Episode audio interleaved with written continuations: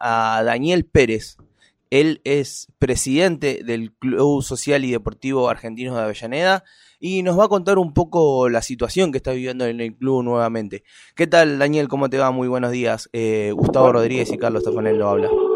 Buenos días, Gustavo. ¿Cómo están ustedes?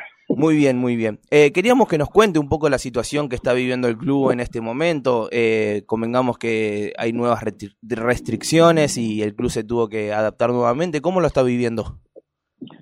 Igual que antes, este, es algo que no, no alcanzamos a salir de las deudas, que nos tenemos que embarcar de nuevo. Deudas, deudas en cuanto a lo... agua, luz, gas. No, los impuestos no, porque los impuestos no, no tenemos problemas pero sí con, con agua, luz, agua es terrible. Agua nos sigue cobrando como si el club hubiera estado abierto. Eso le iba a consultar porque el club eh, permanece eh, o cerrado o, con las actividades restringidas en este momento. Eh, ¿Así todo le siguen cobrando el agua como, como si fuese que está activo? Sí, el año pasado que nos siguen cobrando el agua como si el club hubiera estado abierto, los ocho meses, de marzo hasta noviembre, que, nos dejaron abrir para alquilar canchas de noche.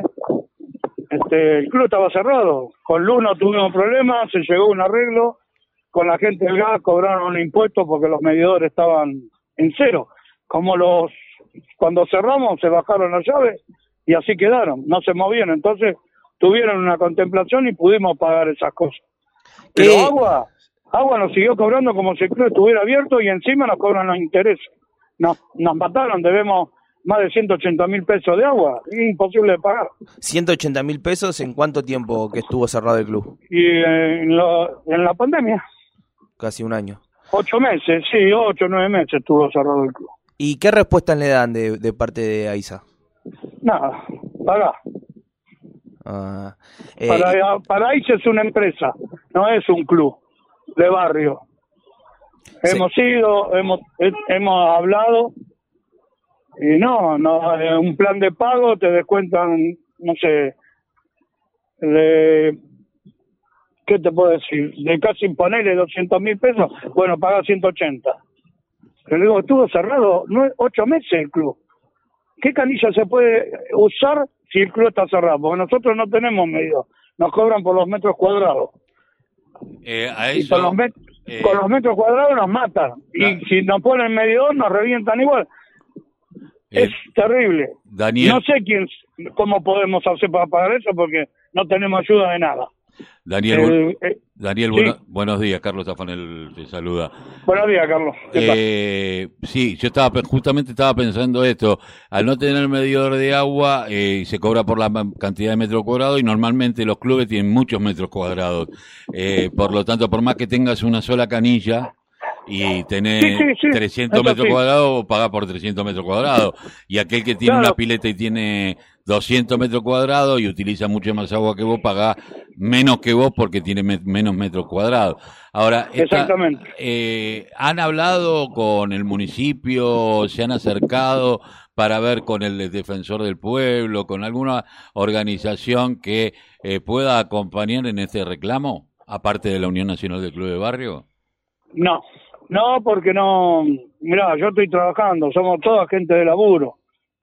Damos gracias que por lo menos algunos podemos trabajar. Este, y bueno, y se complica, yo no voy a dejar de trabajar, lamentablemente, que agua se la sigue bancando hasta donde veamos qué, qué solución nos puede dar el municipio de Avellaneda, que en un principio dijeron que nos iban a ayudar a los clubes, pero eh, nos ayudan en obra, en eso no nos podemos quejar porque hay varios clubes que están haciendo obra, el nuestro es una de ellas, de, la Intendencia de Avellaneda. Y bueno, sí, vamos a tener los vestuarios lindos, todo lo que quiera, pero agua, si vienen, no lo pueden cortar el agua, porque hay chicos, pero es mucha la deuda. Para un club es imposible pagar eso. 200 mil pesos es imposible. Nosotros lo que decidimos, ahora que se había podido abrir un poco el club es pagar la boleta cuando llegue y pagando y que no se incremente, pero los intereses es impresionante. Es impresionante, son 10 mil pesos de, por mes de agua, todos los meses, 10 mil, 10 mil, 10 mil, 10 mil, más los intereses. Entonces, saca la cuenta, nos están matando con los intereses también. y los planes de pago eh, no son bueno si el club no está en actividad no no hay recaudación no no entra dinero no hay fútbol del infantil que es el que más dejaba para que vos puedas bancar. Y bueno nos estamos bancando con el poco que deja el alquiler de cancha poder seguir pagando el gas eh, la luz y bueno y agua seguiremos penando por eso. Qué cantidad Pagaremos los meses que vienen no Daniel pero ¿qué... más no podemos. Daniel, ¿qué actividades tiene el club hoy en día? Y hoy en día en actividad, eh, el fútbol infantil, olvídate, pueden practicar una, una categoría por día, o en el día serían dos, una va de 7 a 8 y la otra de 8 a 9, por más que tengamos dos canchas, pero bien separados, los padres se quedan afuera, este, con las chiquitas, bueno, se quedan en la cancha auxiliar, y los chicos adentro con su técnico. Después tenemos Patín, que también hace su protocolo como tiene Patín. Y boxeo hace su protocolo también. Danza árabe también tiene su protocolo en el salón con su distanciamiento y barbijo y según la niña es el horario que le están dando, no como antes que iban casi todas juntas.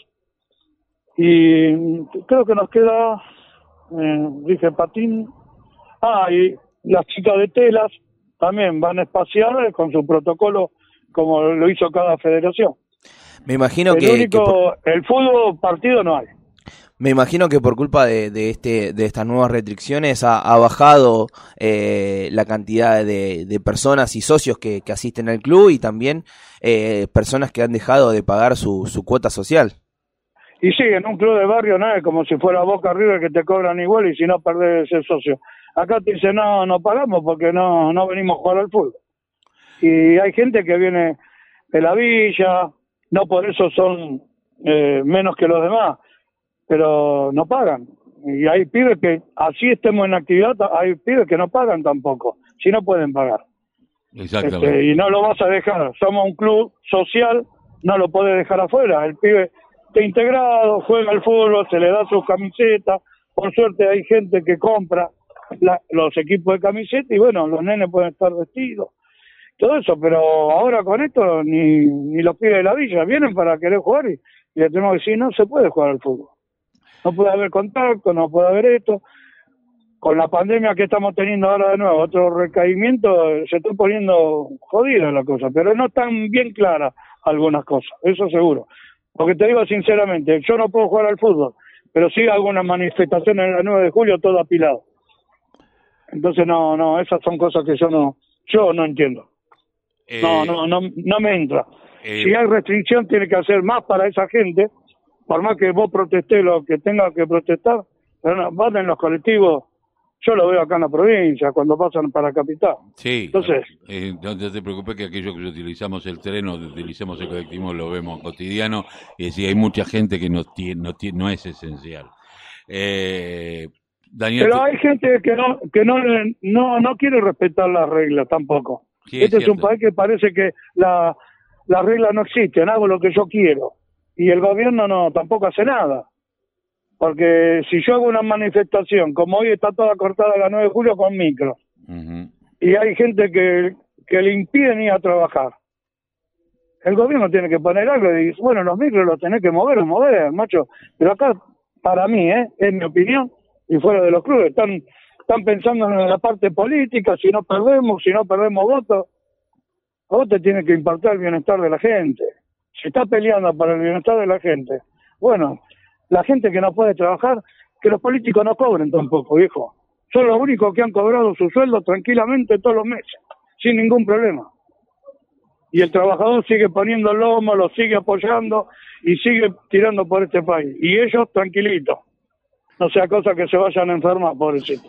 No, me parece que están, están muy equivocados en este país. O están esperando un estallido social, no sé. Porque otra no me queda, porque la gente se está cansando, igual que la inseguridad. Te defendés y vas preso.